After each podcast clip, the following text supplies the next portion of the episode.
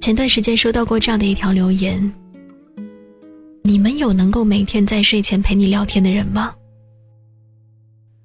真好，我以前也有过。当你和那个人的联系从打发时间的消遣变成了难以割舍的习惯，当你在对方给的关心和体贴当中慢慢的依赖上了对方，你才后知后觉的发现，原来你已经快要离不开这个。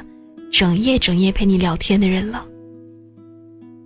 从一开始的“睡了吗？聊会儿吧”，到后来的“就要睡了吗？再聊会儿吧”。从互相交流喜欢的电影和音乐，到诉说生活中的麻烦事儿，再到那些只和最亲密的人分享的心情，随着聊天的内容越来越多元和深层。你对那个人的感情也越来越深了。可你有没有认真的想过，这真的是爱情吗？聊着聊着，你就喜欢上了他，结果却发现他对你的感情，并不是你想象的那样。你以为删了他就可以忘了他，结果却发现，在潜移默化当中养成的依赖，是真的太难改了。你习惯了他每天的陪伴，当有一天这种陪伴突然中断了以后，你会产生一种极度不适应的感觉。就像如果你习惯了每天出门之前必须化妆，那当你素颜出门，你就会感觉总有什么地方不对劲。如果你每天无辣不欢，可是因为长痘痘或者胃不舒服了，必须一周都不能吃辣，那在这段时间里。你就会一直感觉到心里痒痒的。你习惯了他每天陪你打发下班以后的无聊时间，习惯了他填补你感情的这段空窗期。你习惯了他在你难过的时候安慰你，在你做决定的时候给你建议。你习惯了和他分享你的行程，说你生活中的点点滴滴。费洛姆在书里说过。不成熟的爱是，因为我需要你，所以我爱你；成熟的爱是，因为我爱你，所以我需要你。他会用睡觉的时间听你碎碎念，他会在工作的时候也及时的回复你的消息，所以你慢慢的被感动了。你需要他，从心理上的依赖到生活上的帮助，你都乐意拥有这样的一个人在身边。可是，这并不一定就是爱。年轻时候的我们对一个人的喜欢总是纯粹而又干净。或许那个男孩子打球的样子很帅，或许那个女孩子笑起来很好看。而成年之后，我们的忍耐力越来越高，却少了一份从前的干脆和直接。对于喜欢和不喜欢之间，朋友和恋人之间的界限。也越来越模糊了。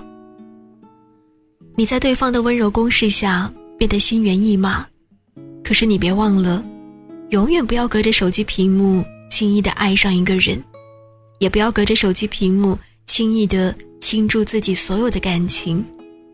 毕竟，真的了解一个人，还是需要面对面的交流，需要在平常的生活里去接触对方最真实的一面。我有一个朋友，他爸爸说，结婚之前如果条件允许，两个人最好是同居半年，再决定到底要不要走进婚姻。且不说婚前同居女生是否会吃亏，但这的确不失为一种两个人互相了解、直接而又有效的途径。有多少在网络里聊得火热的人，一见了面就发现。对方完全不是自己心里想象的那个样子，又有多少初识时你以为方方面面都符合你择偶标准的人，后来却辜负了你的情感？和他聊几天你就喜欢他，他安慰你几次你就觉得他性格温和、细致、贴心。可是这种建立在只是聊天基础上的感情，真的能够成熟在一起以后大大小小的考验吗？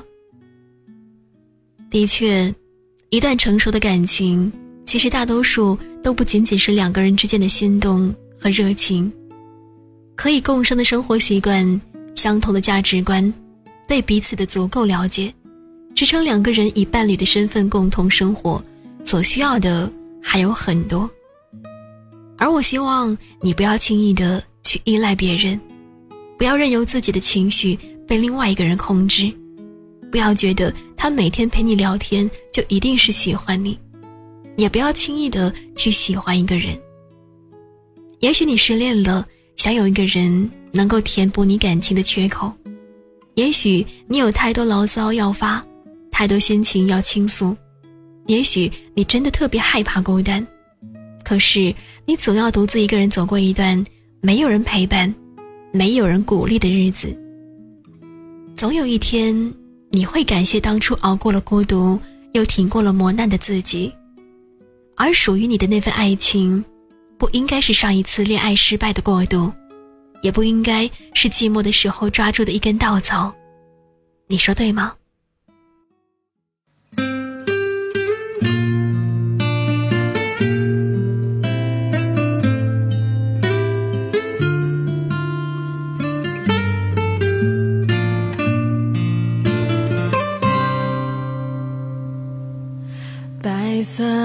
风车依然转着，扮演孤独的角色。爱情从来都没有假设，只有选不选择。记忆的相册依然存着，像唱不完的歌。爱情从来都没有舍不舍得。只有心如刀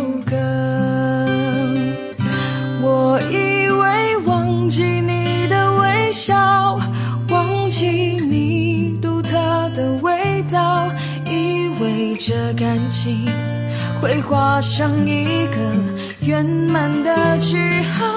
我以为忘记你的拥抱，忘记你所有的好。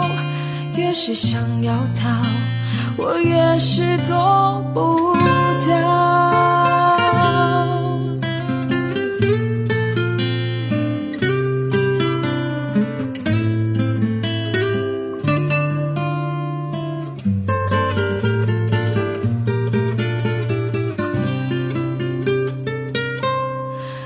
白色的风车依然转着。扮演孤独的角色，爱情从来都没有假设，只有选不选择。记忆的相册依然存着，像唱不完的歌。爱情从来都没有舍不舍得，只有心如刀割。我以为忘记你的微。笑，忘记你独特的味道，以为这感情会画上一个圆满的句号。我以为忘记你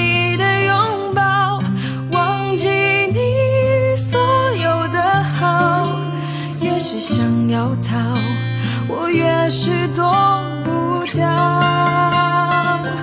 我以为忘记你的微笑忘记你独特的味道以为这感情会画上一个圆满的句号我以为忘记你